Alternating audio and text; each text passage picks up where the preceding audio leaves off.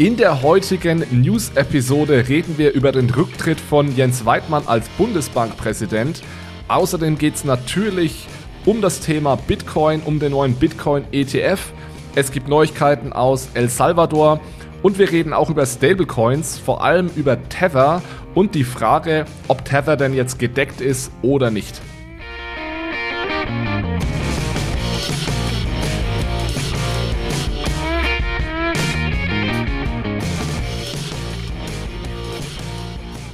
Hallo zusammen und herzlich willkommen zu einer neuen Episode von Bitcoin, Fiat und Rock'n'Roll. Hier geht es um digitale Währungen, um unser aktuelles Geldsystem und um die großen Fragen rund um das Thema Geld. Es ist mal wieder Zeit für eine News-Episode und wenn ich sage, es ist Zeit für eine News-Episode, dann meine ich das dieses Mal auch. Es ist unglaublich, was in den letzten Wochen passiert ist im Crypto- und Bitcoin- und äh, digitale Währungsspace. Deswegen äh, habe ich heute auch wieder Verstärkung dabei für die News-Episode. Erstmal ist Jonas wieder dabei. Hallo Jonas. Hi Alex. Und dann haben wir heute außerdem einen weiteren Gast zugeschaltet aus Spanien und zwar Manuel. Hallo Manuel. Hi Alex, danke. So, schön, dass du da bist, Manuel. Bevor wir loslegen, und wie gesagt, wir haben heute einiges zu besprechen, gibt's ein, zwei ganz kurze Housekeeping-Announcements. Und zwar laden wir euch natürlich wie immer ein in unsere Telegram-Gruppe. Das lohnt sich heute auch doppelt, denn wir haben einige Freikarten für die CryptX-Konferenz zu vergeben. Und wenn ihr in unsere Telegram-Gruppe kommt, dann erhöht ihr da eure Chancen, diese Karten abzugreifen. Dazu aber gleich mehr. Äh, eine weitere Anmerkung wie immer noch vor der News-Episode. Es gibt zu den Nachrichten, zu den News, die wir heute diskutieren, einen Artikel auf Payment and Banking, wo wir ganz kurz die Neuigkeiten und noch mehr als das, was wir heute diskutieren, zusammenfassen. Da könnt ihr euch gerne mal, könnt ihr gerne mal durchscrollen. Da seht ihr also die unserer Meinung nach wichtigsten News aus dem Oktober. Ich habe gerade die CryptX-Konferenz schon erwähnt. Das Ganze findet am 18. November statt. Wir hören mal ganz kurz in den kurzen Jingle, äh, Jingle, rein, Jingle rein der Konferenz und hören uns mal an, worum es da geht. Und dann gibt's von unserer Seite auch noch, wie gesagt, einige Freikarten. Du oder dein Unternehmen interessieren sich für Bitcoin, Blockchain und Cryptocurrencies? Dann ist die CryptX genau das richtige Event für euch. Denn auf der CryptX von Payment and Banking treffen sich die wichtigsten Köpfe aus der Bankenbranche und der Krypto-Community. Denn wohin geht die Reise für Bitcoin, Diem und Co? Wie steht es um die Zukunft des digitalen Euros? Und was sind konkrete Anwendungsfälle für Kryptowährungen und die Blockchain bei Banken und der Industrie? Und wie steht es eigentlich um das Hype-Thema Tokenisierung? All das und viel mehr klären wir auf der CryptX. Zusammen mit Stars und Fachleuten aus dem Banken-, Digitalbusiness und der Kryptoszene bringen wir Licht ins Dunkel.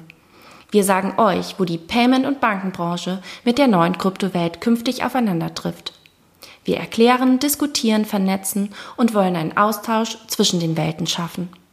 Sichere dir also jetzt dein Ticket für den Livestream oder das 2G-Event vor Ort in Offenbach unter cryptx.com oder folge dem Link in der Podcast-Beschreibung.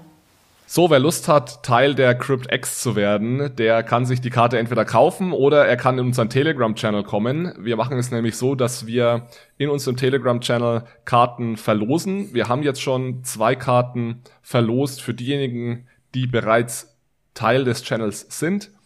Also Glückwunsch nochmal an diejenigen, die da die Karten erhalten haben. Aber wir machen da noch eine zweite Runde und zwar habt ihr die Möglichkeit bis zum 29.10. in unsere Telegram-Gruppe zu kommen und in irgendeiner Art und Weise uns klar zu machen, dass ihr gerne auf die CryptX kommt. Also entweder ihr sagt uns das kurz oder ihr schickt uns einen Daumen hoch mit CryptX oder irgendwie, damit wir wissen, ihr wollt an dem Gewinnspiel teilnehmen und dann gibt's am Freitag nochmal eine oder am Samstag dann nochmal eine Verlosung dieser Karten.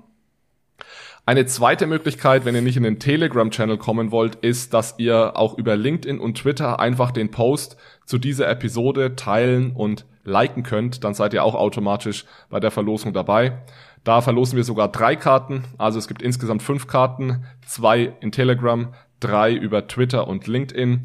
Und ja, wir benachrichtigen, benachrichtigen euch dann, wenn ihr zu den Gewinnern gehört.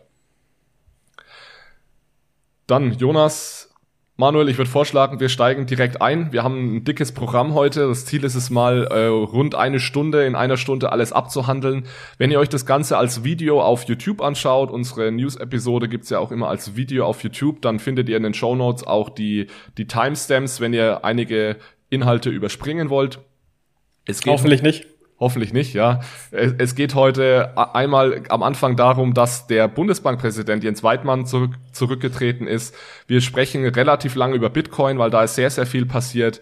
Dann geht's äh, kurz über CBDC und dann müssen wir mal schauen, wie viel Zeit wir noch haben. Sicherlich reden wir noch über Stablecoins und äh, es gibt auch heute wieder Fundstücke von uns. Aber starten wir doch erstmal mit den Breaking News sozusagen. Am, am 20.10 kam die Meldung, dass Jens Weidmann als Bundesbankpräsident zurücktritt. Seine Amtszeit wär, wäre eigentlich bis 2027 gegangen, also deutlich vor dem Ende seiner Amtszeit zieht sich Jens Weidmann zurück und das reiht sich ein Stück weit ein in den Rückzug oder die, die Rücktritte verschiedener deutscher Ökonomen seit der Gründung der EZB. Also ich erinnere mich da vor allem an, ans Jahr 2011, als Jürgen Stark, der damalige Chefvolkswirt der EZB, zurückgetreten ist auch Axel Weber 2011, er war damals Bundesbankchef, ist zurückgetreten. 2019 Sabine Lautenschläger, sie war auch Direktoriumsmitglied. Einer nach dem anderen ist zurückgetreten. Jonas, du hast gestern über WhatsApp äh, ein, zwei Kommentare dazu geschrieben. Es ist ja schon äh, auffällig, dass immer wieder deutsche Ökonomen aus der, aus der EZB oder dem Notenbankumfeld zurücktreten. Eventuell, weil sie unglücklich sind mit der EZB-Politik, Fragezeichen. Ich weiß nicht, was du dazu, was du dazu denkst.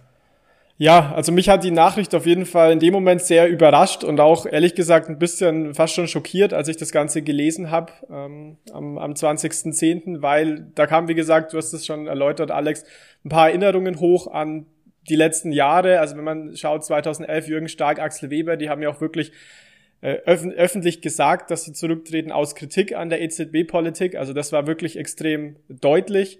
Bei Sabine Lautenschläger 2019, soweit ich ähm, die, die, die Rede auch im Kopf habe, wurde es nicht offiziell als Kritik ausgelegt und jetzt wer sich vielleicht die Stellungnahme von Jens Weidmann ähm, ähm, ja mal angesehen hat, da steht natürlich nicht drin, ich gehe, weil ich mich mit der EZB-Politik nicht mehr identifiziere, aber es ist doch ein sehr mahnender, ein sehr langer mahnender Teil in der Stellungnahme hinsichtlich EZB-Politik. Deswegen könnte ich mir schon vorstellen, dass das tatsächlich nicht nur die privaten Gründe sind, jetzt nochmal ein neues Kapitel im Leben ähm, aufzumachen, sondern dass da schon auch ein bisschen Frust auch an der EZB-Politik dahinter steckt. Weil Jens Weidmann doch sehr häufig allein, beziehungsweise fast allein mit den skandinavischen und vielleicht paar Nachbarländern noch im EZB-Rat mit seinen, ähm, ja, eher vielleicht konservativen Ansichten hinsichtlich Geldpolitik war. Ja, man darf auch nicht vergessen, Jens Weidmann war ja ein Kandidat für den EZB-Vorsitz damals und er ist es ja bekannterweise nicht geworden, sondern Christine Lagarde. Und man munkelt auch oder vermutet, dass er eigentlich damals schon zurücktreten wollte, hat das aber aus Respekt dann vor Lagarde nicht gemacht und dass dieser Schritt jetzt einfach mit einiger Verzögerung kam und dass er möglichst ohne Schaden anzurichten da die, die Bühne verlassen sollte. Ja, also interessant ist natürlich die, die Nachfolge. Da gibt's jetzt einige Kandidaten. Es sollte vermutlich eine Frau werden. Es stehen zumindest äh, einige Frauen ganz oben auf der Liste. Das ist einmal die Cla Claudia Buch. Sie ist aktuell Vizepräsidentin. Sie ist eher so der, der wissenschaftliche Typ, also es ist auch ein, eine Rolle, die sie gerne einnimmt und so möchte sie auch auftreten. Sie ist eher unscheinbar, würde ich sagen. Deswegen ist es unklar, ob jetzt da die Vizepräsidentin aufsteigt. Jemand, der sehr, sehr viel bekannter ist im Zentralbankumfeld, ist Isabel Schnabel. Sie ist aktuell schon EZB-Direktoriumsmitglied. Sie ist auch sehr angesehen, äußert sich sehr oft zu diesen Themen. Jetzt weiß ich nicht, ob das ein Rückschritt wäre vom EZB-Direktorium zur Bundesbankpräsidentin, sicherlich nicht. Ähm, aber ich kann mir auch vorstellen, dass sie sich in ihrer aktuellen Rolle ganz wohl fühlt. Deswegen weiß ich nicht, ob es Isabel Schnabel wird. Ein, dritter Name, den ich noch ge gelesen habe, war Jörg Cookies. Der ist aktuell Staatssekretär im Finanzministerium. Das wird ja höchstwahrscheinlich bald nicht mehr von der SPD geführt sein. Deswegen kann es sein, dass sich da ihr Cookies auch äh, nach einer neuen Stelle umsieht. Er ist allerdings kein klassischer Notenbanker. Das heißt, ähm, er hat sich eigentlich bislang mit anderen Dingen beschäftigt. Und dann gibt es noch jemanden, der sich äh, doch regelmäßig dazu äußert, zum Notenbankgeschehen. Das ist Marcel Fratscher, der Chef des DIWs. Also er ist sicherlich auch noch ein möglicher Kandidat. Ich weiß nicht, Manuel Jonas, ob ihr noch irgendjemanden im Kopf habt, den ihr gerne dort sehen würdet an der Stelle. Also ich habe niemanden im Kopf mehr, aber ich glaube, ähm, generell kann man sagen, es ist eine spannende Zeit, weil die Inflationsrate ja doch anzieht. Ähm, es ist unklar weiterhin, äh, ob äh, das nur eine kurzzeitige Inflation ähm, sei, ist und oder sein wird und ähm, oder ob es weitergeht. Ähm, nach äh, der Bundesbank, vor allem nach Jens Weidmann, ähm, war das ja immer ein großer großer Kritikpunkt an dieser ultra lockeren Geldpolitik. Und ich bin auf jeden Fall gespannt, ob ähm, jemand praktisch in dieser alten äh, Ansicht der Bundesbank wieder zurückkehrt. Ähm, wenn wir uns zum Beispiel Isabel Schnabel angucken, die hat ja eigentlich auch die ganzen Entscheidungen in den letzten Monaten immer stark äh, getragen und mitgetrieben. Das heißt, ähm, hier könnte durchaus ein Kulturwandel äh, in der Bundesbank zumindest von oben ähm, einsetzen. Also es ist sicherlich eine sehr, sehr spannende Zeit und ähm, ja, wahrscheinlich auch äh, nicht unpassend gewählt von, von Jens Weidmann, der Zeitpunkt. Also ich finde, das ist ein sehr wichtigen Punkt, Manuel, den du, den du machst, weil das so ein bisschen die Weichenstellung für die nächsten Jahre ist, weil man sieht ja auch jetzt mit Jens Weidmann, die Amtszeit wäre bis 2027 gewesen, also natürlich extrem lang. Und es besteht als finde ich schon die Gefahr, dass sich so die, die bisschen die, Stabilität der Bundesbank, äh, für die ja auch Jens Meidmann wirklich sinnbildlich stand seit dem Amt ist, dass das jetzt ein bisschen verwässert wird und dass man jetzt auch von Bundesbankseite vielleicht nicht mehr so kritisch ist, ähm, geldpolitisch gesehen, sondern doch vielleicht auch ähm, eher expansiv ausgerichtet. Und das da klingt vielleicht so eine, so eine, ja, Personalie als irgendwie Lappalie, aber Jens Weidmann war ja im Rat auch extrem angesehen, hat da vielleicht möglicherweise auch die eine oder andere Stimme mit durch sich, durch seine Kompetenz etc. damit auf sich gezogen. Und deswegen finde ich das hier schon sehr wichtig. Wobei man hier auch sagen muss, es ist ja immer ein politischen Prozess, den Bundesbankpräsidenten zu benennen. Also man hat es damals ja gesehen bei, äh, bei Jens Weidmann, der war also ein ausgezeichneter Ökonom, aber eben auch ein, ein sehr Anhänger, ist ja nahe Anhänger von, von Angela Merkel. Und da kann man jetzt natürlich nur hoffen, dass die, die Auswahl auch wirklich basierend auf sehr guten Kennzahlen passiert und nicht nur aus politischen, wer wem nahe steht, weil Jens Weidmann war eben ein ausgezeichneter Ökonom. Im Bundesbankvorstand gibt's ja heute schon extrem viele Juristen. Also ich würde mir schon noch wünschen, dass da wirklich ein Ökonom, promovierter Ökonom, da dann auch an die Spitze der Bundesbank, oder Ökonomin natürlich, dann an die Spitze der Bundesbank auch äh, positioniert wird. Genau, die große Frage, ob es eine Taube oder ein Falke wird, also ob es jemand wird, der kein Problem mit expansiver Geldpolitik hat oder eher jemand wie wenn's Jens Weidmann, der also äh, hohen Wert auf Stabilität legt. Wenn, wir, wenn ich mir die Liste ansehe, dann sehe ich da mehr Tauben als, als Falken, ehrlich gesagt. Also ja. Isabel Schnabel und auch Marcel Fratscher würde ich jetzt eher als Taube bezeichnen. Bei Claudia Buch bin ich mir unsicher, New York Cookies. Von daher kann es tatsächlich sehr gut sein, wie ihr sagt, dass sich da ein Stück weit jetzt auch die Ausrichtung und Strategie der Bundesbank ändert. Ja, äh, mein, mein Favorite wäre übrigens Markus Brunnermeier. Er ist Professor in, in Princeton. Das, ich halte das als sehr un unrealistisch, dass er jetzt Bundesbankpräsident wird, aber er ist sehr, sehr, sehr angesehen, auch im Notenbankbereich, ähm, wird immer eingeladen zu den Konferenzen, ist als Berater der EZB tätig und so weiter. Ähm, ja, also mein Geheimtipp ist äh, Markus Brunnermeier. Falls, falls uns die Politiker hier zuhören, rede doch mal mit ihm. Vielleicht hat er Lust. Also ich glaube, Alex, das wäre aus äh, volkswirtschaftlicher und auch an, hinsichtlich äh, angesehen äh, sein eine exzellente Wahl. Aber wie du sagst, vielleicht ein bisschen Lobbying betreiben, aber vermutlich wird ja. irgendjemand gewählt, der noch ein bisschen näher mit der Politik auch verbandelt ist. Ich schreibe ihm mal eine E-Mail und sage, er soll sich doch den, die Stellenausschreibung mal ansehen. vielleicht hat er Lust. Ja, es gibt ja auch noch äh, andere Gerüchte, dass Jens Weidmann deswegen zurückgetreten ist, weil er jetzt ähm, mit seinen mit seinen Bitcoin-Beständen in den Ruhestand gehen kann, weil was wir auch gesehen haben diese Woche war ein neues äh, Bitcoin All-Time High. äh, und damit würde ich sagen, gehen wir auch direkt in unseren äh, Bitcoin Deep Dive heute. Es gab ja einige News bei Bitcoin. Das heißt, es geht um den Bitcoin ETF. Wir, wir reden noch mal kurz über El Salvador und wir reden auch noch mal kurz über China. Und äh, China ist eigentlich auch gleich so das Stichwort, wo ich sagen würde, es hat jetzt nicht unbedingt jeder ein Bitcoin All-Time High erwartet, weil es gab in den letzten Wochen auch durchaus negative Nachrichten und China ist da definitiv ein Beispiel. Nichtsdestotrotz äh, war es so, dass wir am 20.10. Äh, knapp 67.000 US-Dollar erreicht haben. Das heißt ein deutliches neues äh, All-Time-High.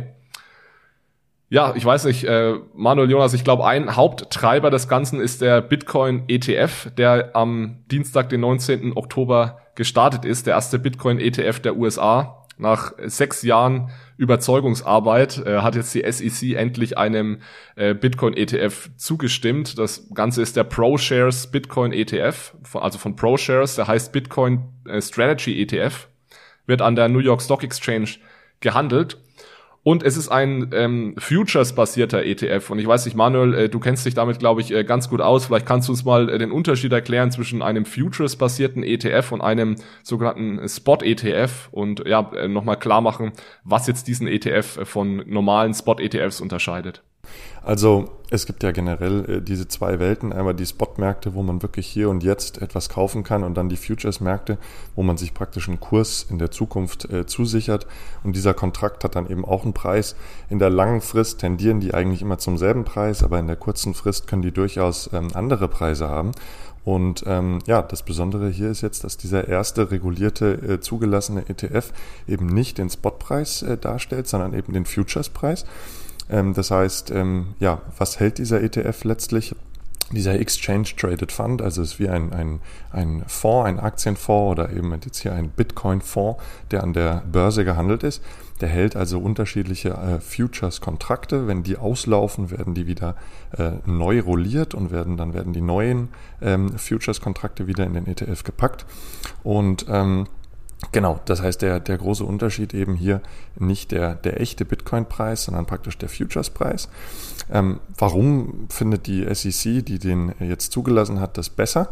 Ähm, also in Amerika vor allem ähm, ist also in dem Bereich äh, ein sehr, sehr großer ähm, Einlagen, äh, ein, ein, sehr großer Investorenschutz. Äh, und ähm, die SEC also hat hier gesagt, wenn wir ähm, ein äh, ETF hier auf Bitcoin zulassen, dann wird es eher dieser sein äh, auf Futures, weil diese Märkte eben strenger reguliert sind und äh, die Spot-Märkte, also gerade im Bitcoin-Bereich, eben im Kryptowährungsbereich noch nicht reguliert sind. Ja, der, genau, vor allem der Handel mit Futures findet eben an regulierten Börsen statt. Hier geht es jetzt um die Futures, die an der CME, der Chicago Mercantile Exchange, gehandelt werden. Das ist ein regulierter Markt während eben die Bitcoin-Spot-Märkte natürlich global noch an Märkten äh, getätigt werden, die nicht notwendigerweise 100% reguliert sind.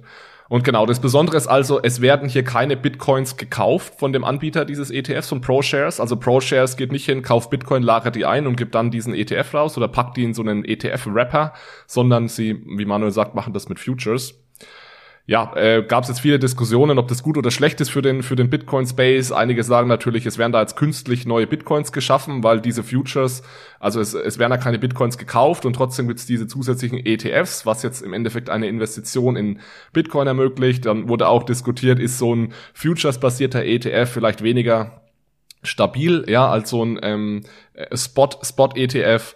Es gibt da bei Futures immer das Problem, dass tatsächlich, dass es da zu einer Kursabweichung kommen kann. Das nennt sich dann Contango oder Backwardation. Äh, müssen wir jetzt glaube ich nicht ins Detail gehen. Aber normalerweise gleicht sich das aus über die lange Frist. Äh, und, und deswegen würde ich sagen, ein Futures ETF funktioniert normalerweise genauso gut wie ein, wie ein spotbasierter ETF. Aber trotzdem ist es tatsächlich so, dass die meisten Investoren oft die spotbasierten ETFs bevorzugen. Das gilt auch zum Beispiel auch für, für, für Gold-ETFs. Da vielleicht eine kurze Zwischenfrage, nachdem jetzt es als erstes diesen Futures Bitcoins ETF jetzt gibt ähm, in den USA, meint ihr, dass das jetzt der erste Schritt ist, auch, auch auf dem Weg Richtung eines Spot ETFs, also ein ETF, der wirklich Bitcoins kauft, die hinterlegt und dann einen ETF ausgibt, oder meint ihr, das dauert schon noch ein bisschen, bis wir so weit sind? Also ich denke, so wie Alex es gesagt hat, das Problem ist einfach die, ähm, der nicht regulierte Markt in den Spotmärkten. Also wenn man wirklich dann mal eine Börse hat, die unter der Aufsicht ähm, der entsprechenden Aufsichtsbehörde steht, dann könnte ich mir das durchaus vorstellen. Die Frage ist jetzt natürlich auch, ähm, wir sehen, äh, das war ein, ein fulminanter Start. Also ähm, ich glaube, es war wohl der, der, der beste ETF-Start in der Geschichte. Äh, ich glaube, der, der zweitbeste, ja. Oder der, also zweitbeste. der zweitbeste aller ETFs. Also es wurden in den ersten 20 Minuten, glaube ich, bereits 280 Millionen gehandelt und über den ersten Tag über eine Milliarde und liegt äh, knapp nach dem zweiterfolgreichsten ETF-Start aller Zeiten.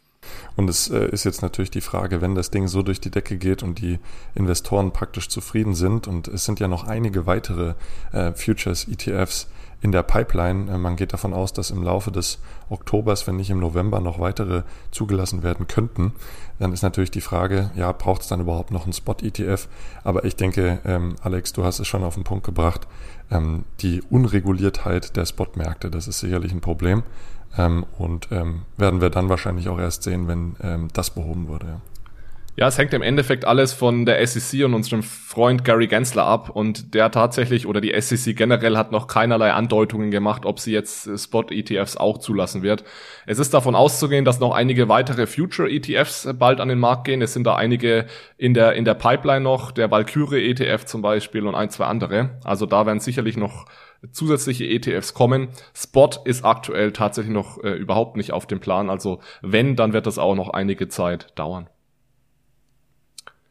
Vielleicht als letzte Frage noch, äh, was, wie sieht's in Europa aus? Also es ist ja so, dass es in Kanada zum Beispiel einen ETF gibt bereits, einen Bitcoin-ETF und der ist auch tatsächlich ein Spot-ETF, wenn ich richtig informiert bin. Ähm, wie sieht's denn in, in Deutschland aus mit Bitcoin oder Krypto-ETFs? Also hier in Deutschland gibt's das noch nicht. Ähm, was es aber gibt, sind sogenannte äh, Exchange Traded Commodities beziehungsweise Exchange Traded Notes. Vor allem die letzteren, ähm, die gibt es eben auch an regulierten Handelsplätzen wie Xetra ähm, in Deutschland zu kaufen und ähm, ist also auch eine Variante über ein, ähm, äh, ich sage jetzt mal, eher traditionelles Finanzprodukt, eben dieses Exposure zu bekommen. Hier sehen wir auch ganz unterschiedliche Kontrakte, also auf Bitcoin, auf Ethereum oder auf Ether, ähm, aber zum Beispiel auch auf Baskets. Ein ganz großer Player ist der 21 Shares. Ähm, und der Unterschied ist hier aber, es ist kein Fondsprodukt, heißt also ähm, die Assets, die dieser ähm, Fonds, der dieser Exchange Traded Fonds, der ETF dann hält, die sind ähm, Sondervermögen, die sind also auch vor Insolvenz des Emittenten geschützt. Bei einem ETN oder ETC ähm, ist das nicht der Fall. Das heißt, das ist eine Schuldverschreibung, die man da hält. Ähm, das ist äh, doch äh, ein recht relevanter Unterschied, äh, weil man eben die Gefahr hat, ähm, dass der Betreiber pleite geht und man dann also ähm, ja nur einen schuldrechtlichen Anspruch auf ähm, die Ausgabe von den Assets hat. So ist die Situation in, in Deutschland. Ganz spannend dazu aber ist, äh, dass es eben doch schon eine, eine, eine große Auswahl gibt, auch in Deutschland. Ja. Ja, vielleicht ähm, noch ein Kommentar dazu, Manuel. Also ich glaube, das ist ein sehr, sehr wichtiger Unterschied, den du da deutlich machst hinsichtlich ähm, äh, Schuldverschreibung oder nicht, weil es gibt ja zum Beispiel auch Bitcoin-Zertifikate heute, heute schon und die fallen natürlich auch in die Kategorie, die du beschrieben hast, dass das nicht im, geschützt ist im Falle der, der ähm, Insolvenz. Und das ist auch so ein bisschen, finde ich, der, der Game-Changer-Gedanke hinter, hinter den ETFs, wenn sie dann auch dann bei uns mal kommen. Zumindest für diejenigen, die nicht direkt in Krypto investieren wollen. Das muss man natürlich auch dazu sagen, weil ein Bitcoiner kann man davon wahrscheinlich nicht überzeugen. Ja, das ist auch ein ganz äh, guter Punkt, Jonas, den ich auch noch ansprechen wollte. Ich bin nämlich ehrlich gesagt gar kein so ein großer Fan von so einem ETF und äh, jetzt unabhängig davon, ob der Futures oder Spot basiert ist. Ich verstehe total, dass in der heutigen Situation es noch viele institutionelle Investoren gibt, die nicht direkt in Bitcoin investieren dürfen, können, wollen, aus ganz verschiedenen Gründen. Deswegen verstehe ich auch, dass es für die jetzt gerade Sinn ergeben könnte, in so einen Bitcoin-ETF zu investieren. Mittel- bis langfristig ist es ja aber so, dass wir hier ein Invest, ein, ein, ein Produkt Bitcoin, das extrem leicht investierbar und handelbar ist, nochmal über Futures-Märkte abbilden und dann nochmal einen ETF-Wrapper darum herum bauen, um dann da rein investieren zu können. Obwohl eigentlich die Investition so schon sehr einfach ist. Es, ist. es geht ja hier jetzt nicht so um sowas wie Öl oder Weizen oder so, wo ich total verstehe, dass es da wichtige Futures-Märkte gibt, sondern es geht um Bitcoin etwas, was äh, ein einzelnes Produkt ist und sehr leicht handelbar ist. Und deswegen glaube ich ehrlich gesagt, dass zumindest langfristig gesehen solche ETFs, für die ich ja dann trotzdem immer noch mal, ich glaube in dem Fall jetzt 0,7% Managementgebühren im Jahr bezahle, ich glaube nicht, dass sowas langfristig für eine einzelne Kryptowährung äh, Sinn ergibt. Ja, ich verstehe das total für Kryptoindizes, wenn ich irgendwie in die 10, 20 größten äh, Kryptowährungen direkt investieren möchte, dass ich das über den ETF mache. Aber für eine einzelne Kryptowährung, ja, ich weiß auch nicht, Manuel, ich weiß nicht, was du dazu denkst, ergibt für mich nicht allzu viel Sinn. Genau, also gerade dieser, dieser Basket-Gedanke, dieser Index-Gedanke, den finde ich schon spannend. Also ähm, überleg mal, viele Investoren, die kennen sich mit dem Crypto-Space vielleicht gar nicht so aus und wollen trotzdem ein bisschen Exposure haben. Und dann ist natürlich so ein Index-Produkt schon äh, vorteilhaft, weil man sich nicht um einzelne Währungen kümmern muss, sondern man kauft diesen Basket und hat dann gleich das Exposure in ganz viele Währungen. Das sehe ich auch. Ähm, das ist, wie gesagt, auch schon äh, in Deutschland über diese ETCs möglich oder ETNs. Aber ja, ich frage mich auch, ähm, ja, warum, warum macht man da jetzt noch den Rapper um nur den Bitcoin oder nur den Ether? Ich denke, es gibt manche Investoren, gerade im institutionellen Bereich, die dürfen halt nur diese traditionellen äh, Instrumente halten, gerade wenn es um ETFs geht, ETNs und ETCs, das ist nochmal eine andere Welt. Aber ähm, ja, dann, also man liest jetzt natürlich auch Argumente im Internet, die sagen, jetzt können die institutionellen Investoren da rein. Ähm, das ist aber sicherlich nur die eine Seite äh, der Medaille. Die andere ist sicherlich noch einfach das Underlying, ähm, was auch erlaubt sein muss, ob denn überhaupt äh, Crypto Exposure dann bei den äh, institutionellen erlaubt ist. Aber genau, rein rechtlich könnte da jetzt vielleicht sogar auch der erste Schritt ähm, genommen sein, dass man sagt, ja, die dürfen in ETFs investieren, jetzt gibt es einen solchen ETF. Also ähm, der erste Teil mag vielleicht schon erfüllt sein. Ja. Gut, dann lasst uns doch mal weitergehen. Zweites Bitcoin-Thema El Salvador. Da wollten wir euch einfach nochmal ein kurzes Update geben, was da so passiert ist. Es ist ja jetzt so, dass seit dem letzten Monat Bitcoin gesetzliches Zahlungsmittel in El Salvador ist und es gibt ja diese staatliche Chivo Wallet. Und äh, Manu, du sprichst doch, glaube ich, Spanisch. Chivo, äh, spreche ich das richtig aus? Chivo heißt es Ziege, habe ich mal gelesen, glaube ich. Weißt du das zufällig? Das weiß ich nicht, heißt eigentlich Cabra, aber ähm, vielleicht ist das irgendwas äh, ein, ein Akzent aus El Salvador. In Spanien und okay. Südamerika gibt es da ganz viele. Ja. Alles klar, also müssen wir nochmal nach, Nachforschungen anstellen. Also diese Wallet kann auf jeden Fall ähm, genutzt werden. Es kann aber auch jede andere Wallet genutzt werden. Das ist ganz wichtig. Also man muss sich nicht diese Wallet herunterladen, um da jetzt an dem ähm, System teilzunehmen. Es hat aber natürlich den Anreiz dieser 30 US-Dollar gegeben, die man bekommen hat, wenn man diese Chivo Wallet nutzt. Das ist also eine Lightning Wallet, die es erlaubt, mit Bitcoin zu bezahlen. Das hat auch bislang ganz gut funktioniert. Äh, laut einem Tweet von Nayib Bukele, dem Präsidenten, wurde diese Wallet bislang drei Millionen Mal heruntergeladen. Das heißt, 46 Prozent der Salvadorianer halten also tatsächlich eine Chivo Wallet und diese 46 Prozent sind deswegen so beeindruckend, weil nur 29 Prozent der Salvadorianer ein Bankkonto besitzen. Das heißt, es ist also so, dass mittlerweile mehr Salvadorianer Zugang zum Finanzsystem über diese Chivo Wallet haben als, als über ein Bankkonto. Wenn man sich allerdings die Nutzung ansieht, dann sind die Zahlen nicht ganz so hoch. Also es ist so, dass 12 Prozent der Salvadorianer scheinbar den Bitcoin bislang genutzt haben. Ich verlinke euch da mal einen Artikel von Reuters, wo da ein paar Zahlen genannt werden. Also 12 Prozent scheinen Bitcoin bislang benutzt zu haben und 7 Prozent der Unternehmen haben Bitcoin-Zahlungen bislang angenommen. Also wie gesagt, ist ja alles noch ganz neu, aber es ist jetzt auch nicht so, dass da übers komplette Land hinweg ganz großflächig ähm, Bitcoin genutzt wird. Man kann als Salvadorianer, das ist ganz wichtig, diesen Bitcoin kostenlos nutzen und auch gegen US-Dollar kostenlos tauschen und sich auch an diesen Chivo Geldautomaten, die es auch gibt, in US-Dollar kostenlos auszahlen lassen. Also ist tatsächlich keine Kosten für Salvadorianer. Ein Problem, das es gab, ich weiß nicht, Jonas Manuel, ob ihr das gelesen habt, es ist noch ein bisschen unklar, wo und wer die Private Keys, also die privaten Schlüssel der Bitcoin verwahrt. Ja, das ist natürlich eine sehr gute und wichtige Frage. Also man kann die scheinbar äh, nicht, nicht selbst verwahren. Ja, das heißt, irgendwo werden die verwahrt und das Problem ist, es ist nicht ganz klar, wo und wer das macht. Das kann natürlich auf der einen Seite sagen, es ist gut, dass man das nicht weiß, weil das die Sicherheit erhöht. Allerdings ähm, wäre es ja schon nett, irgendwie zu kommunizieren, dass es da äh, gewisse Systeme gibt oder vielleicht auch gewisse Firmen, die sich darum kümmern. Aber ja, das ist unklar. Ich denke auch für die Transparenz äh, wäre das schon wichtig, vor allem auch zu wissen, dass die wirklich sicher sind. Also wenn man sich dann mal mit dem System äh, auseinandersetzt, merkt man ja, dass die Private Keys so wirklich das äh, Herzstück der Kryptowährungen sind. Und ähm, wenn die nicht sicher verwahrt werden, dann hat man ein Problem. Und wenn das dann auch noch mit dem, ähm, ich sage jetzt mal, Geldbestand äh, der Salvad El Salvadorianischen äh, Bevölkerung ähm, gemacht wird, beziehungsweise wenn da ein Hack passiert, das wäre wirklich ähm, eine absolute Katastrophe. Also eigentlich müsste genau hier die größte Transparenz äh, meines Erachtens gegeben werden und auch die höchste Sicherheitsstufe ähm, ja, äh, genutzt werden. Ja. Ja, und was auch gemacht wurde in El Salvador ist, dass man angefangen hat, mit Vulkanenergie zu minen. Das heißt, man beteiligt sich auch an dem Mining-Prozess. Es wurden da die ersten 0,0059 Bitcoin gemeint für 260 US-Dollar. Mittlerweile ist es eine Zahl vom 1. Oktober, also ist sicherlich jetzt deutlich äh, höher der US-Dollar-Wert. Also es geht hier, wie ihr seht, äh, um kleine Beträge und erste Tests, die da gemacht wurden. Müssen wir mal beobachten, wie das weitergeht, ob das skaliert wird. Generell ist es so, dass in El Salvador geothermische Energie eine hohe Rolle spielt. Also über 20 Prozent des Energiemixes kommt aus dieser äh, geothermischen Energie. Es ist natürlich dann auch 100 Prozent grüne Energie. Also es ist natürlich hervorragend, dass hier grüne Energie genutzt wird anstatt Kohleenergie.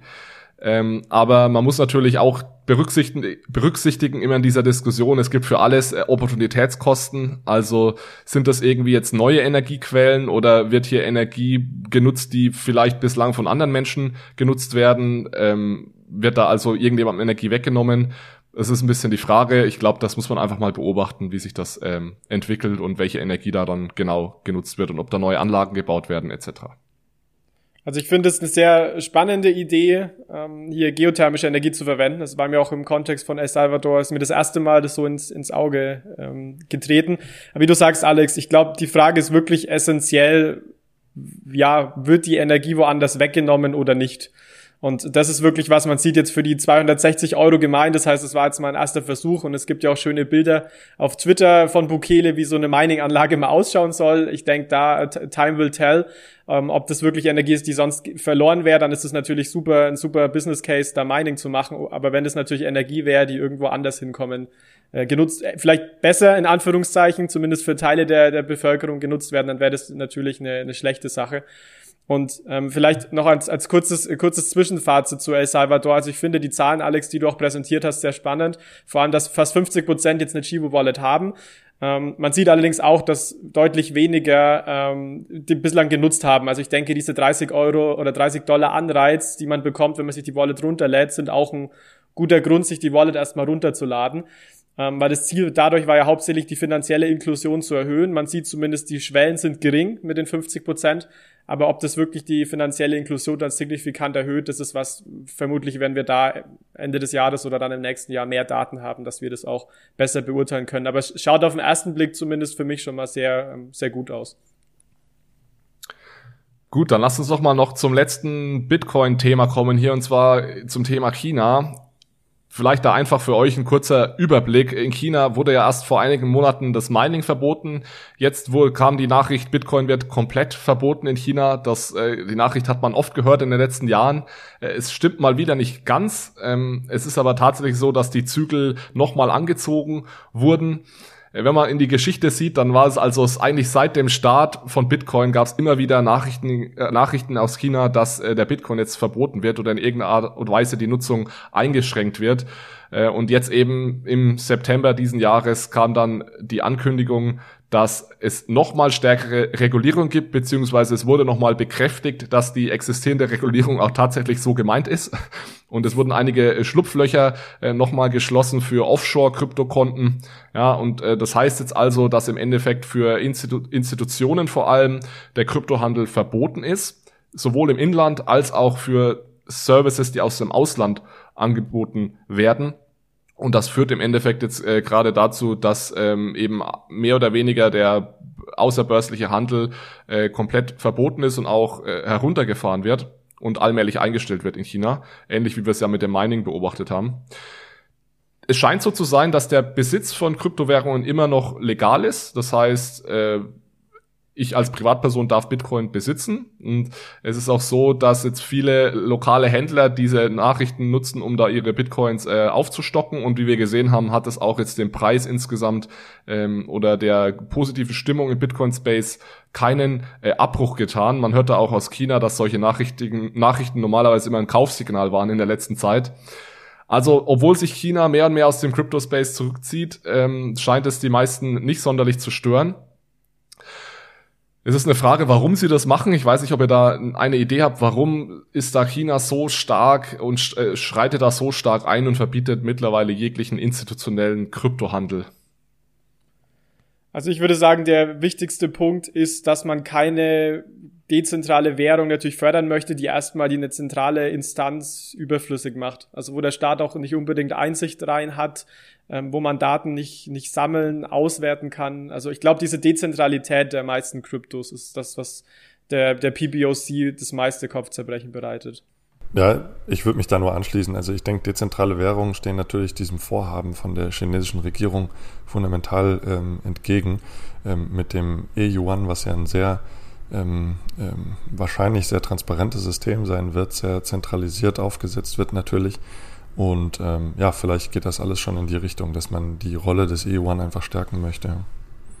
Ja, das ist sicherlich ein Punkt und äh, das Stichwort Kontrolle. Es ist natürlich auch so, dass in China ja Kapital nicht frei fließen kann über die Ländergrenzen hinweg vor allem. Also gibt sehr starke Kapitalverkehrskontrollen und Bitcoin ist natürlich ein sehr eleganter Weg, solche Kontrollen zu umgehen und um da eventuell Kapitalflucht einzudämmen, ja, ein Stück weit, zumindest auf institutioneller Ebene, ähm, hat man da jetzt eventuell dann auch noch deutlich oder ist noch deutlicher gegen Bitcoin vorgegangen. Die USA lachen sich da teilweise sicherlich ins Fäustchen. Ja, die haben schon vom Mining profitiert. Die USA ist mittlerweile die größte Mining-Lokation ähm, global und jetzt ist sicherlich auch einiger, einiger Teil des Handels wird in die USA gehen, weil es da natürlich die größten Börsen auch gibt. Von daher, ähm, ja, vor, vermutlich eher positive Neuigkeiten für die, für die USA. Okay, dann lass uns doch mal unter Bitcoin einen Strich ziehen und äh, in unseren CBDC-Teil gehen. Jonas, ich gebe einfach mal direkt über an dich.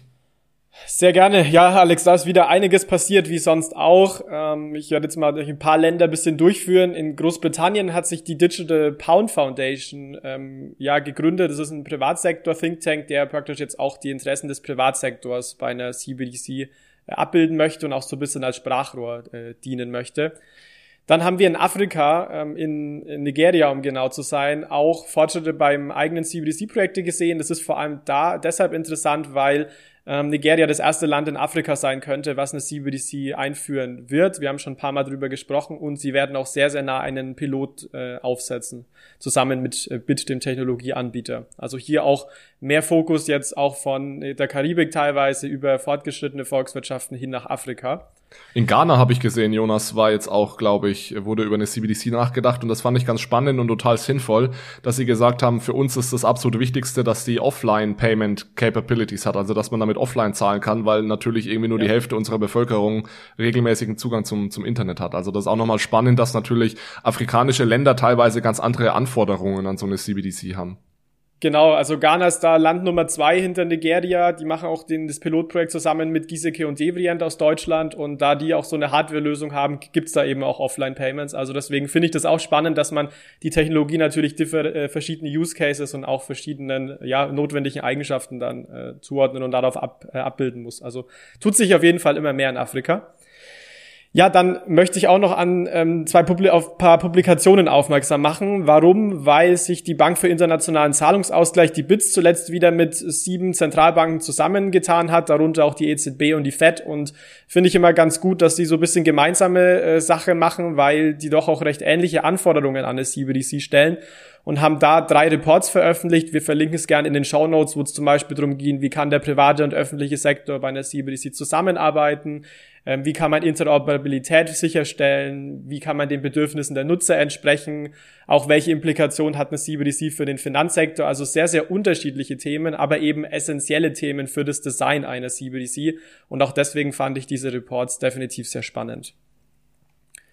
Und neben der BITS hat sich auch die Gruppe der G7 mit CBDC beschäftigt. Also auch hier wirklich sehr weit oben auf der Agenda, hat einen Report veröffentlicht, verlinken wir auch gerne. Und da geht es darum, auch klar zu machen, welche ja, Grundeigenschaften eine CBDC haben sollte. Also zum Beispiel, ähm, dass man Wettbewerb fördern sollte, sich an regulatorische Rahmenwerke halten soll. Also auch aus Sicht der G7 mal von Grund aus zu sagen, was man denn braucht und was eine CBDC bieten sollte. Ähm, also auch hier, ich denke, wichtige Denkanstöße für eigentlich quasi alle Zentralbanken, die sich mit den Themen auseinandersetzen.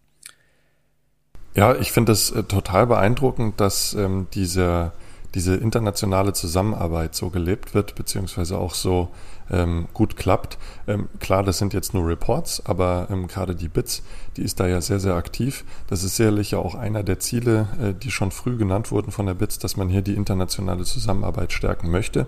Und ich glaube, das ist ein riesengroßer Vorteil, dass man hier eben ähm, ja kein, keine eigenen Silos denkt und äh, mit eigenen Lösungen erstmal vorprescht, sondern dass man auch gemeinsam forscht und sich gemeinsam eben über Design Principles Gedanken macht. Ja. Vor allem, weil das auch Zentralbanken, Manuel, sind, die sehr ähnlich auch sind. Also klar, jede, jede Volkswirtschaft ist anders, aber es sind alles große Volkswirtschaften, ähm, die auch ähnliche zumindest Ziele, Ziele haben und ähnliche Grundvoraussetzungen. Deswegen gibt es dem natürlich auch eine viel bessere Stimme nach außen, wenn das jetzt nicht nur eine Zentralbank macht, sondern die sich zusammen einigen, in Anführungszeichen, auf, ähm, auf verschiedenen Inhalt. Und jetzt muss man ja auch mal ganz kurz sagen, dass Manuel ja einer der wenigen CBDC-OGs ist. Der sich ja schon, der sich ja schon seit irgendwie 2016 oder so, der seine Masterarbeit oder irgendeine Arbeit geschrieben hat äh, und darin ist synthetische CBDC vorgeschlagen hat, nur dass es damals das Wort natürlich noch nicht gab. Manuel. Ja, genau. Ähm, war eine spannende Zeit.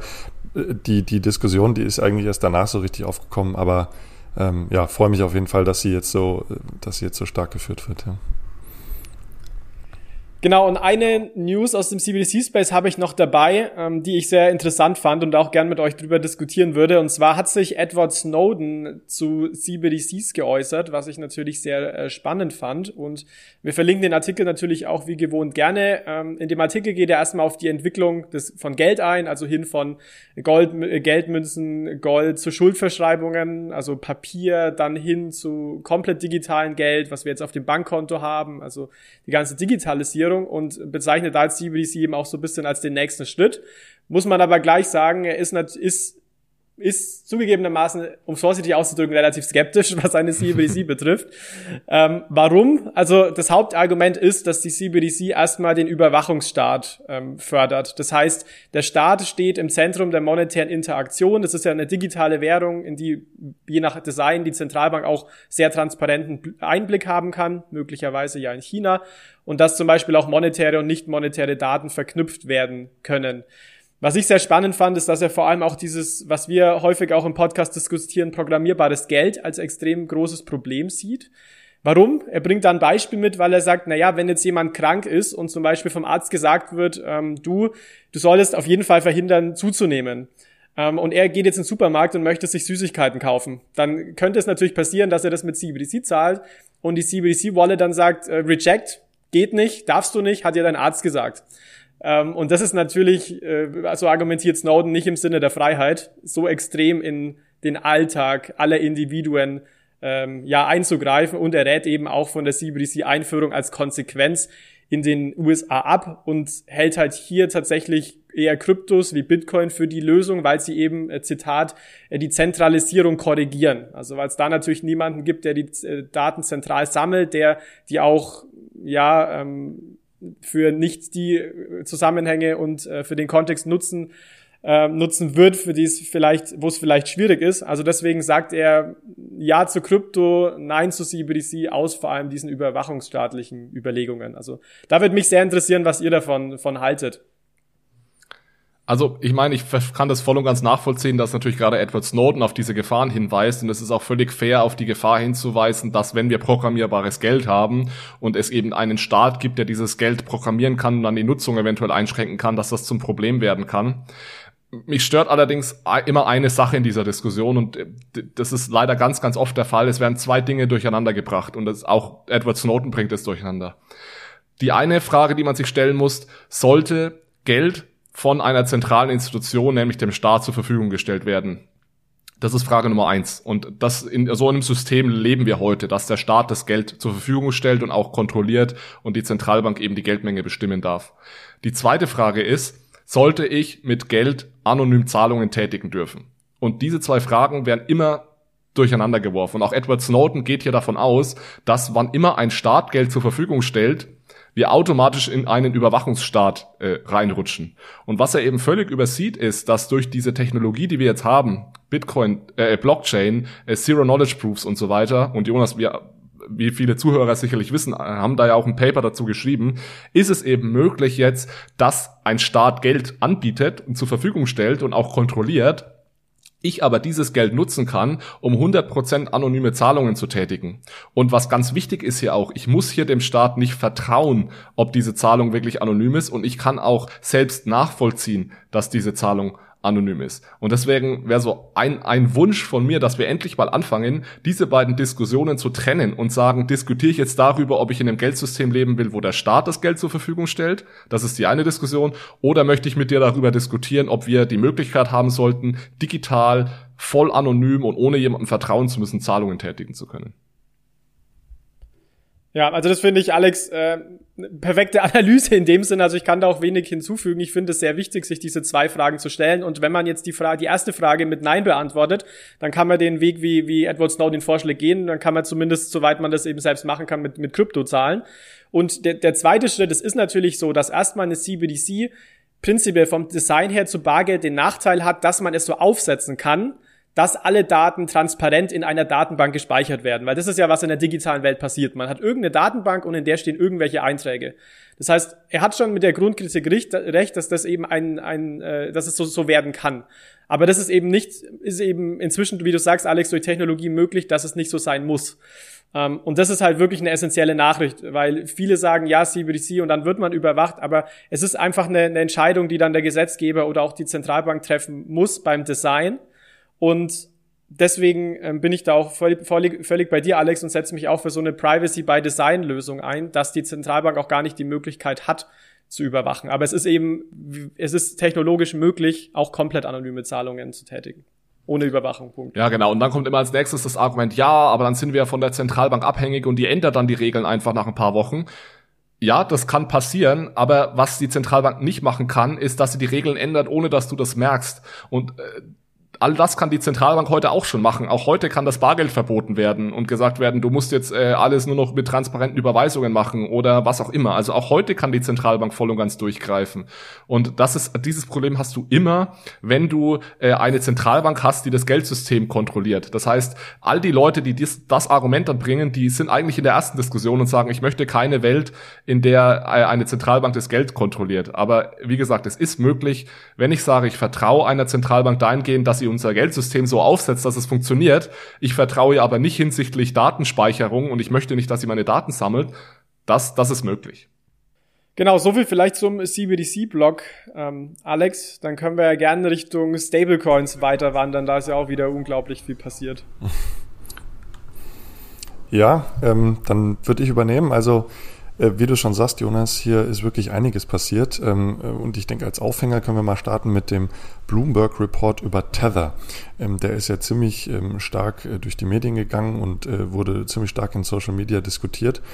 Und ähm, ja, reiht sich natürlich ein in eine langjährige Kritik an Tether. Ähm, aber hier dieser Artikel, der war dann doch nochmal, ähm, also er war sehr lang und sehr inhaltlich und sehr detailliert. Und der Artikel zeigt praktisch auf, dass ähm, ja, dieser, dieser 70 Milliarden Dollar schwere äh, Stablecoin, also laut den Analysen ähm, äh, zum eigentlichen Großteil zwischen 2016 und 2018 nicht vollständig gedeckt war. Ja?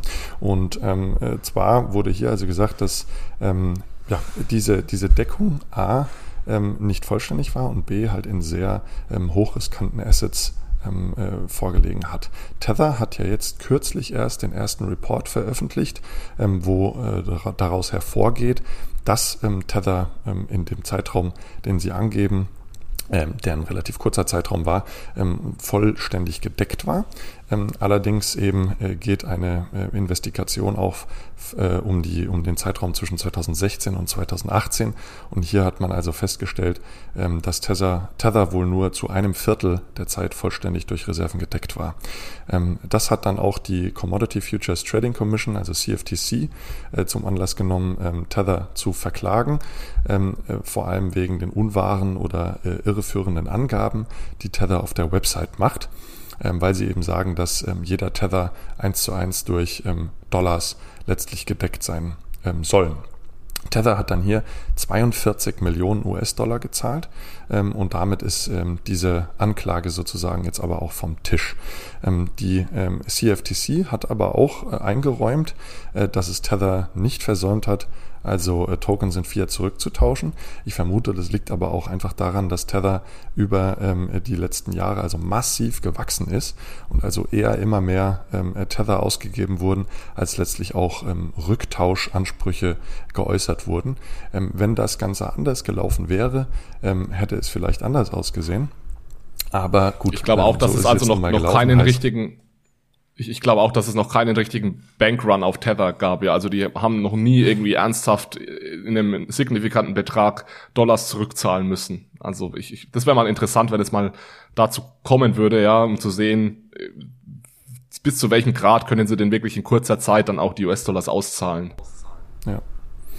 Und ähm, ja, Tether dementiert äh, zwar, ähm, obwohl sie die 42 Millionen gezahlt haben, weiterhin die Vorwürfe, dass die ausgegebenen äh, Token nicht jederzeit gedeckt waren ähm, und sagt, äh, ja, auch wenn die nicht immer in Cash und Cash Equivalents äh, investiert waren, und äh, nicht alle ähm, Assets im Namen der kooperierenden Bank gehalten wurden, ähm, war es trotzdem gedeckt.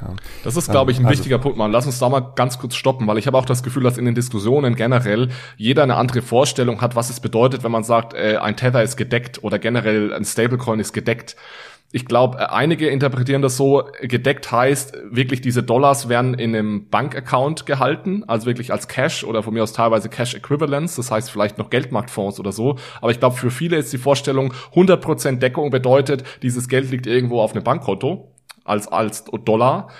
Ähm, andere haben wiederum die Vorstellung, dass gedeckt auch bedeutet, die halten einfach äh, stabile Assets dagegen. Das heißt, die investieren von mir aus in Staatsanleihen oder andere gut bewertete Assets.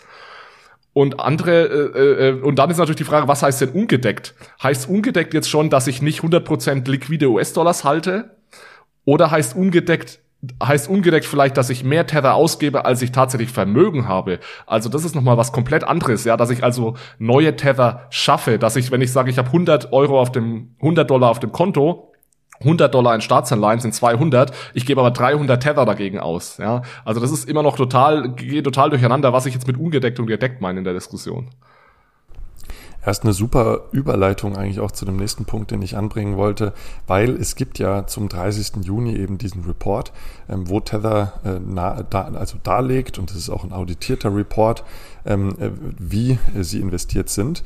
Und ähm, man sieht also hier, dass ähm, Tether zu dem Zeitpunkt zumindest oder zu dem Zeitraum voll gedeckt war, heißt, durch Assets gedeckt war. Ja? Also nicht nur durch Geld, sondern eben, und das äh, ist das Besondere daran, 50 Prozent dieser 70 Milliarden US-Dollar ähm, waren in Commercial Paper gedeckt. Also das sind kurzfristige Schulden von Unternehmen. Man weiß nicht, ähm, welche Unternehmen das sind. Ähm, man weiß zwar die Laufzeit und das Rating, da komme ich gleich noch dazu, was nicht ganz so super ist, sage ich mal. Aber es zeigt zumindest auf, dass es zumindest zum größten Teil gedeckt ist. Was heißt ungedeckt für mich zumindest? Und das ist auch sicherlich einer der Kernpunkte aus dem Bloomberg Report. es wurde also so angegeben oder dargestellt, ähm, dass Tether auch Kredite vergeben hat. Und äh, für mich ist das eben der Knackpunkt, wo man auch sagen könnte, Tether war möglicherweise ungedeckt, äh, beziehungsweise halt nur durch Forderungen an den Kreditnehmer gedeckt. Also wie lief das ab? Es Aber Manuel, ganz kurz, Commercial Papers sind auch nichts anderes. Ja, ein Commercial Paper, da gibst du einer Bank einen Kredit im Endeffekt. Das ist halt verpackt in ein Commercial Paper. Also von daher macht es jetzt, natürlich ist die Frage, was ist, welche Qualität hat der Kredit? Und ob ich jetzt irgendwie dem Hans Kunz äh, einen Kredit gebe, den ich vielleicht gar nicht kenne und wo völlig unklar ist, ob er mir den Kredit zurückzahlt, oder einer Bank, die, oder ein Commercial Paper von einer Bank kaufe, die ein extrem schlechtes Rating hat, wo auch das Risiko sehr groß ist, dieses Geld wieder zu bekommen, macht für mich ehrlich gesagt keinen Unterschied. Das ist einfach in beiden Fällen extrem schlecht für einen Stablecoin und sowas sollten Stablecoins einfach nicht machen. Ja, vor allem ist halt die Qualität ähm, der Assets nicht allzu hoch. Also wir sehen zum Beispiel auch in dem Report, dass die äh, durchschnittliche Laufzeit also 150 Tage sind, das heißt relativ kurz. Das ist auch für Commercial Papers äh, normal, aber die durchschnittliche Einstufung ist äh, A2 und A2, ähm, ich weiß gerade gar nicht mehr von welcher Ratingagentur das ist, aber es ist vergleichbar mit einem Triple B Rating und Triple B ist also wirklich so die die Grenze ähm, für ähm, ja, Investitionen von institutionellen Investoren. Alles darunter gilt als Junk Bonds. Und ähm, heißt also, dass die durchschnittliche Qualität dieser, dieser Commercial Paper, was 50 Prozent der Assets ähm, darstellt, die ist nicht besonders hoch. Und ähm, heißt also, ähm, ja, wenn jetzt dann wirklich mal ein, ein, ein Werteverlust in diesen Assets ähm, stattfindet, weil die Assets abgeschrieben werden müssen, dann ist natürlich ähm, auch, sind natürlich auch die Tether-Token dann betroffen. Ähm, ich weiß nicht genau, wie weit da Equity gehalten wird. Das geht aus dem Report meines Erachtens nicht hervor. Und natürlich, wenn dann mal ein Run auf diesen äh, Stablecoin auf Tether stattfinden würde, dann müsste man da natürlich auch ähm, die Assets schnell verkaufen als Tether-Institution. Und ähm, was dann natürlich auch noch ähm, ja, weitere Probleme in den, in den äh, Finanzsektor, aber auch in der Realwirtschaft möglicherweise auslesen könnte. Ja? Also Tether bleibt ein großes Risiko, äh, nicht nur für den Kryptomarkt, ähm, weil halt eben auch noch nicht genau klar ist, ähm, ob jetzt auch in dieser, äh, vor allem auch in der Vergangenheit, die ähm, ja, Tether-Token ungedeckt ausgegeben wurden, ähm, sondern eben auch für den generellen Finanzsektor, weil ein Player, der 70 Milliarden Assets under Management hat, der ist kein kleiner Player mehr. Ja? Und äh, wenn hier also stark gekauft oder verkauft wird, ähm, und zwar über einen kurzen äh, Zeitraum, dann kann das die Assetmärkte durchaus beeinflussen und entsprechend auch die Preise beeinflussen. Lass uns doch vielleicht noch ganz kurz, also danke Manu für die Zusammenfassung. Ich schaue ein bisschen auf die Uhr, deswegen würde ich vorschlagen, wir diskutieren noch mal ganz kurz über USDC, was ja so ein Stück weit ähm, immer mehr zum Positivbeispiel für die Stablecoins wird. Und dann würde ich gerne noch über, über Novi kurz äh, diskutieren, als äh, um den Stablecoin-Teil abzuschließen. Und dann können wir das Ganze auch so langsam, kann man langsam ein Wrap-up machen. Manuel, vielleicht noch mal ganz kurz so, USDC ist ja so, die hatten ja auch, und ich habe da mal eine Five-Minute-Friday-Episode äh, sogar dazu gemacht und habe auch USDC relativ stark kritisiert, weil die auch kein sonderlich solides Balance-Sheet hatten. Das hat sich aber jetzt in den letzten Wochen und Monaten stark geändert. Absolut, ja. Also war ziemlich beeindruckend, fand ich sogar, äh, weil zum 30. Juli waren noch 47 Prozent der äh, bei USDC 27 Milliarden Dollar ähm, durch äh, Cash und äh, Cash Equivalents gedeckt, was eben ähm, ja unterschiedlichste Posten sein können, also Government Treasury Bills, ähm, also Bankeinlagen, aber auch äh, so Geldmarktfondsanteile zum Beispiel. Ähm, also 47 Prozent äh, waren in dem Teil gedeckt und am 30. August, also ein Monat später, ist die Zahl auf stolze 92 Prozent gestiegen.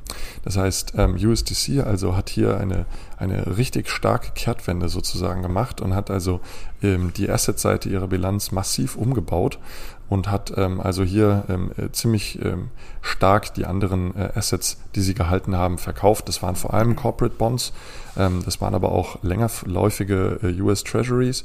Und ja, das wurde eben alles umgeschichtet. Und ähm, das bedeutet natürlich schon, dass also hier USDC dem eigentlichen Gedanken, den du auch am Anfang gesagt hast, Alex, ähm, dass man sich vorstellt, ähm, ein, ein Stablecoin ist wirklich durch ja, Geld gedeckt, nicht nur durch irgendwelche Finanzassets, sondern eben durch Geld. Ähm, da kommt man hier schon eigentlich relativ nah dran, weil ähm, dieser Posten Cash and Cash Equivalents, also auch nach den ähm, Buchhaltungsstandards, ähm, ja, so als Geld und geldähnliche Instrumente gesehen wird. Ja. Heißt also, USDC äh, A erhöht hier stark die Transparenz ähm, ähm, und B ähm, ja, verringert stark auch das Risiko ihrer Assets, die sie halten. Ganz interessant war da ja auch, ähm, und das kam schon im August raus, ähm, dass äh, ja, Circle, das ist ja die herausgebende Institution von den USDC-Tokens, auch plant, eine Vollreservebank zu werden, also ein Full Reserve Bank. Ähm, und auf lange Frist wollen sie also jetzt auf der Asset-Seite nur noch Staats äh, äh Zentralbankgeld halten, also sozusagen zu einer ja, 100% Bank 100% äh, Geldbank werden, die also 100% ihrer Assets in Zentralbankgeld ähm, hält. Das ist dann eben die ähm, ja, ominöse synthetische CBDC, könnte man sagen. Ähm, und äh, das wäre sicherlich ein ähm, verdammt starker Durchbruch, wenn es denn gelingt, ähm, weil dann hätte man eigentlich so ja, die sicherste Geldform im, äh, als, als Retail-Kunde in digitaler Form, weil ähm, heutzutage können wir ja Bargeld halten, weil es Zentralbankgeld ist. Aber das digitale Geld ist ja eben Geschäftsbankengeld. Und wenn man dann eben einen Anspruch auf ja, 100% gedecktes ähm, Zentralbankgeld sozusagen hat, dann ähm, ja, wäre das eine Geldform, die es heutzutage einfach noch nicht gibt. Also ähm, genau, USDC geht hier äh, ziemlich stark in Richtung ähm, Stabilität, ihrer Token, die sie ausgehen und Sicherheit ihrer Token. Ja, und, und das wäre für mich tatsächlich dann auch der perfekte Stablecoin, sage ich mal. Und das ist auch so, wie ich auf diese Definition ungedeckt und gedeckt schauen würde. Für mich ist ungedeckt bedeutet, jemand gibt Tokens aus, die mit Luft gedeckt sind. Das heißt, er gibt Tokens aus gegen Assets, die er gar nicht hat. Das war dieses Beispiel vorhin mit 100 Dollar Staatsanleihen, 100 Dollar Cash und ich gebe 300 Token aus, obwohl ich nur 200 Vermögen besitze. Und alles andere ist eigentlich immer gedeckt mit irgendwas. Das heißt, es ist, auch wenn ich einen Kredit vergebe, ist es eine, eine Deckung. Es ist halt eine Deckung, die eine sehr schlechte Qualität hat. Wenn ich ein Commercial Paper von der Bank halte mit einem schlechten Rating, ist es gedeckt, aber eben eine sehr schlechte Qualität. Und dann gibt's eben die komplette Range von ich gebe Kredit, vergebe Kredite und nutze die als Deckung, sehr schlecht, bis hin, das ist das andere Ende des Spektrums, ich nutze äh, Zentralbankgeld als Deckung. Und Zentralbankgeld ist ja dann 100% echtes Fiat-Geld, sage ich jetzt mal. Und als Stablecoin ist es ja genau das, was ich machen möchte. Ich möchte ja Fiat-Geld, sagen wir mal den US-Dollar, im Blockchain-Space abbilden. Und dann ist es natürlich die allerbeste Lösung, wenn ich sage, ich halte 100% echtes digitales Zentralbankgeld da als Sicherheit, weil dann kann sich jeder sicher sein, ich äh, operiere jetzt hier mit einem echten indirekten US-Dollar mehr oder weniger, so könnte man es nennen, äh, im, im Blockchain-Space und muss keine Angst haben, dass irgendein Kredit ausfällt oder sowas. Ja. Ganz spannend, vielleicht noch als letzte Meldung zu USDC ist auch eine Kooperation, die kürzlich veröffentlicht wurde mit MoneyGram. Und MoneyGram ist ähm, wirklich auch einer ähm, ja, der, der größten Remittance-Anbieter ähm, der Welt. Und ähm, ja, die wollen jetzt also es ermöglichen, äh, über die äh, Stellar Blockchain, ähm, dass USDC als Zahlungstoken sozusagen genutzt werden kann für Remittances äh, in der gesamten Welt. Und MoneyGram bietet hier also ähm, das Fiat On- und Off-Ramping an. Heißt also, Kunden können dann über die MoneyGram-Seite ähm, äh, USDC kaufen und letztlich auch wieder verkaufen. Das heißt also wieder zurück in Fiat tauschen. Das ist für USDC sicherlich ein sehr großer Durchbruch, weil USDC sich auch verschrieben hat, also ein, ein Stablecoin für die Realwirtschaft oder die Nicht-Kryptowirtschaft zu werden. Ob das jetzt Finanz- oder Realwirtschaft ist, da lässt sich drüber streiten sicherlich, aber jedenfalls ist es eigentlich eine nicht-Krypto-Wirtschaftsanwendung. Und äh, da wollen die sich breit machen und das äh, ist sicherlich ein, ein, Schritt in diese Richtung. Also kann man als großen Erfolg, ähm, denke ich, werten. Und USDC fällt sowieso ja schon auf durch viele Kooperationen wie mit zum Beispiel Visa und Mastercard, ähm, wo ähnliche Use Cases ähm, avisiert werden. Also die Vereinfachung vom Fiat äh, On- und Off-Ramping.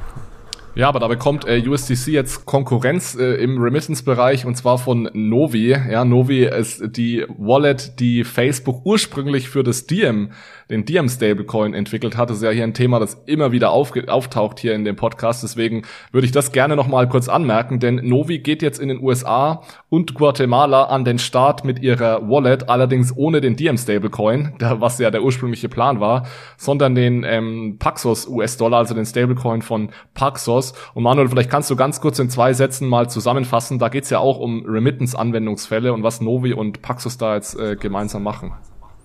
Ja, richtig. Also man hat sich für Paxos entschieden, weil man sagt, das ist eigentlich der Stablecoin, der den größten Investorenschutz hat und auch ähm, am transparentesten aufgestellt ist und möchte dann, wie du schon sagst, den dann in Zukunft aber durch Diem äh, durch den Diem-Coin äh, ersetzen. Und ähm, ja, wo fangen die an? Die fangen an in Guatemala, beziehungsweise mit den Remittances nach Guatemala. Sie sagen, äh, wir wollen uns äh, durch einen Pilot erstmal das Produkt ähm, ja, am Markt testen. Äh, Guatemala ist spannend, weil 14 Prozent des äh, Bruttoinlandsproduktes sind wirklich diese Remittance-Zahlungen. Und ähm, ja, bis äh, 90 Prozent der Remittances kommen wirklich aus den USA. Heißt, das stellt wirklich einen großen Use Case ähm, dar. Und ähm, ja, Guatemala ist auch underbanked. Äh, nur 56 Prozent haben da überhaupt Zugang zu Finanzdienstleistungen. Und ähm, ja, besonders ist hier sicherlich, dass es keine Gebühren geben soll. Das heißt, ähm, diese Transaktionen, die sollen wirklich gratis sein. Und ähm, die Nutzer, die können also über die Novi Smartphone App auf ähm, iOS oder Android diese Zahlungen tätigen. Und ähm, ja, ist also auch ein sehr, sehr spannendes äh, Projekt. Ähm, sicherlich auch sehr spannend in den kommenden Monaten und äh, möglicherweise Jahren auch weiter zu verfolgen, ob das gut lief. Ich vermute mal schon. Ja. Okay, Jonas, äh, ich schaue so auf die Uhr. Die Uhr sagt, glaube ich, schon ungefähr eine Stunde. Ich weiß nicht, was du vorschlägst. Wir haben jetzt äh, noch einen größeren Teil zur Regulierung. Da geht es vor allem um Stablecoin-Regulierung. Ich schlage vor, Manuel, dass du da für uns mal einen Five-Minute Friday dazu machst. Ähm, vielleicht können wir den sogar auch zeitnah dann bringen, wo du uns mal zusammenfasst, weil da ist wirklich einiges passiert rund um das Thema Stablecoin-Regulierung, dass du uns das mal in fünf Minuten an einem Freitag zusammenfasst. Ja, Können wir gerne so machen, ja. Sehr cool. Und ähm, dann weiß ich nicht, ähm, wir haben eine Zuschauerfrage bekommen, die würde ich auch aufs nächste Mal verschieben, weil die ist jetzt nicht so dringend, äh, und zwar aus unserem Telegram-Channel. Und bitte schreibt uns da gerne mal von, von Zeit zu Zeit eine Frage, die nehmen wir hier gerne mit rein. Heute äh, würde ich sie dann aufs, aufs nächste Mal verschieben. Die Frage ging in die Richtung, warum denn Unternehmen eigentlich Blockchain-Technologie verwenden? Ergibt das Sinn? Warum nicht normale Datenbanken? Was ist der Mehrwert von Blockchain? Da reden wir dann gerne beim nächsten Mal nochmal drüber. Jonas, dann würde ich nochmal kurz an dich geben. Gibt es irgendeine News, weil du auch noch einiges da reingeschrieben hast, die du äh, bringen möchtest, so als, als Abschluss für die heutige Episode? Gute Frage. Ich würde fast sagen, lass uns zu den, zu den Fundstücken, weil ich glaube, bei uns drei äh, diskutieren wir am Ende noch drei Stunden. Also ich würde fast sagen, lass uns das auf die Five-Minute Fridays auf, äh, aufteilen und dann langsam, wir sind schon bei einer Stunde, fünf Minuten, äh, fast dann da Richtung Ende gehen. Alles klar, da machen wir das so. Äh, not, da in dem Zusammenhang dann einfach nochmal der Hinweis auf unseren Artikel. Da haben wir die News, die wir hier besprochen hätten, auch nochmal aufgeführt mit einem kurzen Erklärsatz. Es äh, gibt noch einige News aus dem DeFi-NFT-Bereich äh, natürlich und es gibt auch noch einige News aus dem Corporate-Bereich von der deutschen Börse, von Tangany und Krypto-Verwahrlizenz und Jamie Dimon hat sich wieder, mal wieder zu Bitcoin geäußert. Aber das lest ihr dann einfach gerne in den in dem Artikel nach, den wir euch äh, in den Show Notes verlinken. Und dann gehen wir direkt, wie Jonas sagt, zu den, zu den Fundstücken. Und vielleicht fange ich heute dann auch direkt mal an. Mein Fundstück ist ein richtiger Brocken dieses Mal. Es ist nämlich ein 140 Seiten langes Paper von der Bank of America zum Thema ähm, ja, Digital Assets ganz allgemein, aber auch zu Bitcoin. Ein sehr, sehr bullisches Papier, wo sie also im Endeffekt sagen, Bitcoin ist nur der Anfang. Das Ganze heißt Digital Assets Primer, Only the First Inning. Sehr, sehr umfassend. Das heißt, wenn ihr Zeit habt, wenn euch das Thema interessiert, schaut da gerne mal rein. Für die, die weniger Zeit haben, werde ich auch noch als zweiten Link ein Video ähm, mit ver verlinken, das diesen diesen Report zusammenfasst. Dauert auch immerhin 30 Minuten, aber ist eine sehr gute Zusammenfassung des Ganzen. Also mein, mein Fundstück der Woche dieses Mal Bank of America Papier Digital Assets Primer Only the First Inning. Jonas, möchtest du vielleicht weitermachen? Sehr gerne, ja. Ich habe heute eine Abbildung mitgebracht, die ich tatsächlich auf LinkedIn oder Twitter gesehen habe. Und zwar kennen wahrscheinlich die meisten von euch den äh, Cambridge Bitcoin Electricity Consumption Index. Und da gibt's jetzt auch eine Darstellung des Minings, also wie sich die Verteilung, die geografische Verteilung des Minings über die Zeit geändert hat. Da hattest du, Alex, vorhin schon kurz drüber, ähm, drüber gesprochen. Und zwar sieht man, dass natürlich jetzt in China nach dem Verbot es kein Mining mehr gibt. Das war 2019 noch bei 75 Prozent. Jetzt sind es natürlich null. Und jetzt ist mit Abstand das größte Land die USA. Innerhalb von Monaten. Also find, fand ich wahnsinnig beeindruckend, wollte ich mit euch teilen und Link findet ihr wie immer in den Show Notes. Manuel, dein Fundstück. Ja, ähm, ich habe auch was Spannendes gesehen. Und zwar ähm, die Banken äh, in Deutschland, aber natürlich auch in der Welt, äh, die suchen zunehmend also Wege, Kundeninvestments in Bitcoin zu ermöglichen. Und hier gibt es sicherlich natürlich auch viele, viele Beratungsprojekte zum Aufbau ähm, äh, dieser Lösung. Und hier stellt sich natürlich immer die Frage, ähm, äh, make or buy, ja, ähm, macht man selber oder kooperiert man mit etwas? Und dann äh, gibt's hier jetzt also ein, ein, ein für mich interessanten, ähm, äh, interessantes Fundstück, weil es gibt jetzt auch noch eine weitere Variante meines Erachtens und die heißt Cell. Und äh, da sehen wir nämlich eine Bank, die ist da vorgeprescht, äh, ganz interessant, also es ist eine ähm, Sparkasse im schwäbischen Raum, die Kreissparkasse Ostalb, äh, schön auf Schwäbisch ausge, äh, ausgesprochen noch. Und die kooperiert also mit der ähm, BSDEX, also mit der Börse Stuttgart, äh, Stuttgart Digital Exchange und bietet ähm, da den Kunden jetzt also den Dienst der Börse Stuttgart an. Und ähm, wenn man jetzt genauer hinguckt, also auf der Website ist das ganz gut beworben, ähm, dann äh, stellt man aber fest, das ist ein reines Affiliate-Programm. Das heißt also, die Sparkasse, die erhält da hier pro vermittelten Kunden einen gewissen Betrag. Also nach äh, öffentlichen Informationen von der BSDEX sind es vielleicht 50 Euro pro Lied. Ja? Und ähm, ja, jetzt natürlich die Frage, ist das wirklich eine, eine langfristige Lösung? Ähm, für mich ähm, ist das das eigentlich nicht, ähm, weil man verliert eigentlich nur die Kunden an einen anderen Partner. Man kooperiert zwar mit einem Partner, aber man verliert die Kunden. Heißt, ähm, ja, es bleibt sicherlich spannend, was in den kommenden Monaten von anderen Banken noch so äh, rauskommt, ob man ähm, ja eine Kooperation macht, zum Beispiel auch mit ähm, ja, Kryptoverwahrern, die ja jetzt auch eine BaFin-Zulassung haben. Da gibt es ja jetzt schon drei. Ähm, oder baut man vielleicht sogar selber oder kooperiert man über eine White-Label-Lösung. Also ähm, ist ein ganz, ganz spannender Bereich, weil also im Markt jetzt hier ähm, die Banken sich auch angucken, wie man den ähm, Kunden also dieses Krypto-Exposure letztlich anbietet, wenn man nicht nur ETNs oder ETCs anbieten möchte. Okay, ja, also Affiliate-Programm können wir zur Not ja auch machen. Ja, dann, dafür müssen wir keine, keine Kreissparkasse sein. Aber für alle unsere Zuhörer, die auch gleichzeitig Kunden der Kreissparkasse äh, Ostalb sind, wenn wir mal den Link zum Affiliate-Programm da in die, in die Shownotes packen, dann könnt ihr euch das überlegen. Also auf jeden Fall äh, eine, eine interessante, interessanter Fund, Manuel. Finde ich, finde ich lustig, dass es da einfach um ein Affiliate-Programm geht. Ähm, sehr cool. Okay, dann passt es doch so. Dann sind wir doch einigermaßen gut durchgekommen, auch wenn wir leider dieses Mal viele News weglassen mussten, aber das war fast Alex, klar. Weißt du noch, als wir alle News geschafft haben, die angefallen sind, in den, in den Wochen zu adressieren? Das stimmt. Gar das nicht ist, so lange her. Ja, das stimmt. Und ich habe das Gefühl, es, es wird nicht besser irgendwie. Es ist jeden Monat äh, passiert mehr. Und ja, wir sind schon sehr selektiv, habe ich das Gefühl. Wir könnten hier auch äh, jeden Monat zwei oder drei Stunden reden. Gut, vielleicht müssen wir wirklich irgendwann mal die Schlagzahl erhöhen, aber da, da sehe seh ich ein bisschen die Gefahr, dass wir alle keine Zeit dafür haben. Trotzdem vielen Dank an alle, die bis zum Ende dabei geblieben sind. Heute mal ein kleines bisschen länger. Es hat Spaß gemacht, Manuel und Jonas mit euch beiden da heute durchzugehen. Nochmal der Hinweis, das Ganze als äh, Artikel bei Payment and Banking. Wie immer freuen wir uns über eine gute Bewertung bei iTunes, einen Daumen hoch bei YouTube. Wir freuen uns auf neue Kanalmitglieder bei Telegram. Wir freuen uns auf Diskussionen auf allen Social Media Plattformen. Denkt dran an unser Gewinnspiel. Ähm, äh, ähm, liken und äh, teilen oder in die Telegram-Gruppe kommen. Dann könnt ihr zur CryptX am 18. November kommen und da dabei sein. Und dann, ja, Manuel Jonas, würde ich an euch beide das letzte Wort übergeben und äh, schon mal Danke sagen, dass ihr heute dabei wart. Ja, danke Alex, war wieder, war wieder toll und ja, freue mich aufs nächste Mal. Ich mach's auch kurz, war cool, hat Spaß gemacht, danke für die Einladung und bis bald.